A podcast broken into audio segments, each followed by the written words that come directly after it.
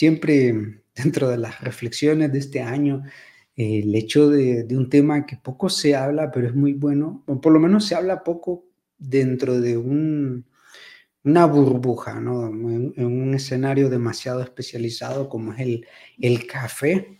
Inclusive este año he tenido la oportunidad de, de, que me invitaran a un par de conferencias, a brindar unas conferencias sobre café, el, sabor del café, la calidad del café, eh, la especialidad del café. Tengo, tengo una compañera que siempre me hace alguna pregunta y eso pues me termina de, enriquecer, así como, ah, pucha, de verdad que, conocemos un poco más de cosas de las que realmente creíamos y que son de utilidad. Inclusive por eso a mí siempre me gusta más la plática, porque siento que dentro de una plática, eh, en una pregunta, se aprende más estar como muy estructurado y decir, bueno, el día de hoy vamos a aprender esto, el día de mañana vamos a aprender lo otro, sino que eh, inclusive, pues creo que es un, es un eh, sistema socrático aprender a través de las preguntas. Creo que los grandes filósofos eh, empezaron a crear sus teorías a partir de muchas preguntas y, y, eso hay que tratar de estimularlo porque la pregunta es la que ayuda a uno a satisfacer dudas, a romper las dudas. Inclusive cuando imparto algún curso de investigación o alguna sesión de investigación, siempre es como, bueno, partamos de la duda qué duda tenemos sobre un fenómeno y a partir de ahí pues vamos eh, diseñando lo que vamos a necesitar para poder respondernos a nosotros mismos esas, esas incógnitas que se nos surgen y en eso pues en el plano laboral y en lo demás igual aplica exactamente igual. Y con la caficultura, el café y toda la cadena y toda la cadena de valor del café realmente que funciona igual. Este año he tenido la oportunidad de brindarle eh, la posibilidad de expandir un poco más de conocimientos, inclusive hacer un proyecto que, me parece que está bastante interesante, porque la intención es eh, tomar un grupo de productores de café, o sea, llegar a nivel de productor de café, por un lado, saber qué saben, porque mm, a veces se, se menosprecia ¿no? lo que realmente saben y solamente se los capacita, se los forma así en cero, y uno dice, bueno, pobre, pobre gente, eh, no sabe nada, tienen que aprender esto, tienen que agarrar esta tecnología y a veces, muchas veces las capacitaciones no dejan el producto que se espera. Entonces, por un lado va por ahí mi, intención, eh, conocer qué es lo que sabe la gente y, que, y lo que han ido aprendiendo, si realmente lo usan.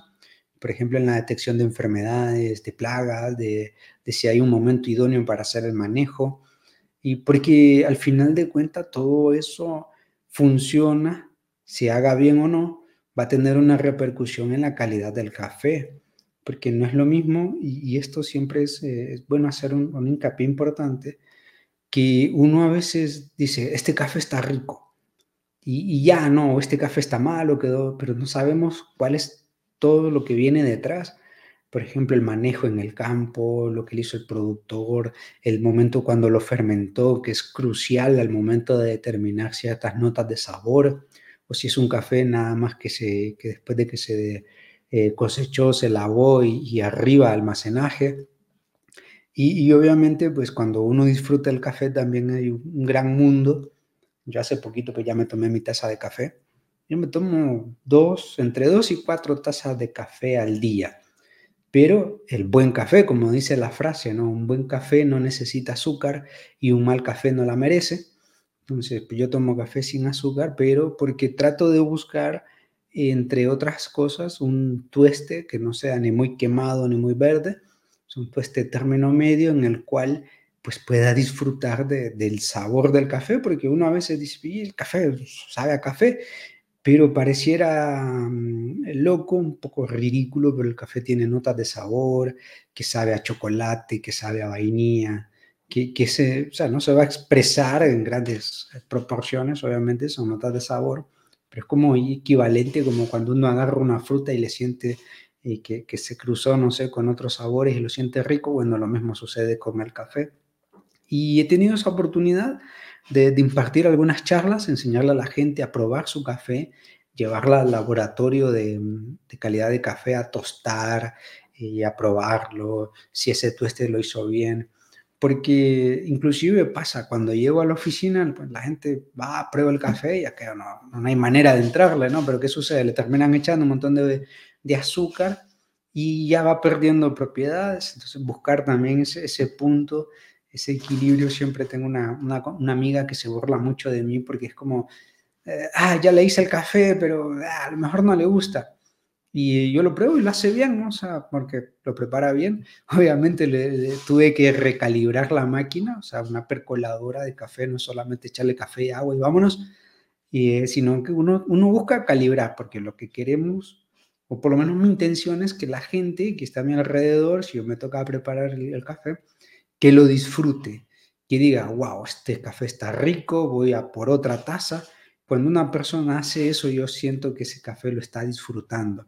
¿Por qué? Porque se calibró bien, la proporción o la relación de, de agua-café es muy buena y el sabor lo siente bien. Por ejemplo, ahorita estamos tomando un café que tiene notas a chocolate, un chocolate dulce, lo cual pues se siente bien.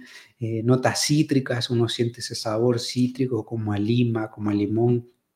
Y también eh, estas notas que son bien dulzonas y la acidez no es tan fuerte, no es tan marcada. Entonces uno se puede tomar dos tazas de café, tres tazas de café, cuatro, cinco, y no va a sentir ningún daño, ninguna agrura. O sea, el café, el cuerpo lo va a asimilar bien, porque inclusive no va a andar uno taquicárdico. Entonces es porque se ha podido extraer el café bien, una buena bebida, bien preparada, con buenos sabores, con buenas notas. Todo el mundo lo va a disfrutar, hasta el que no le gusta el café lo va a disfrutar al inicio y luego pues ya le prepara como quiera.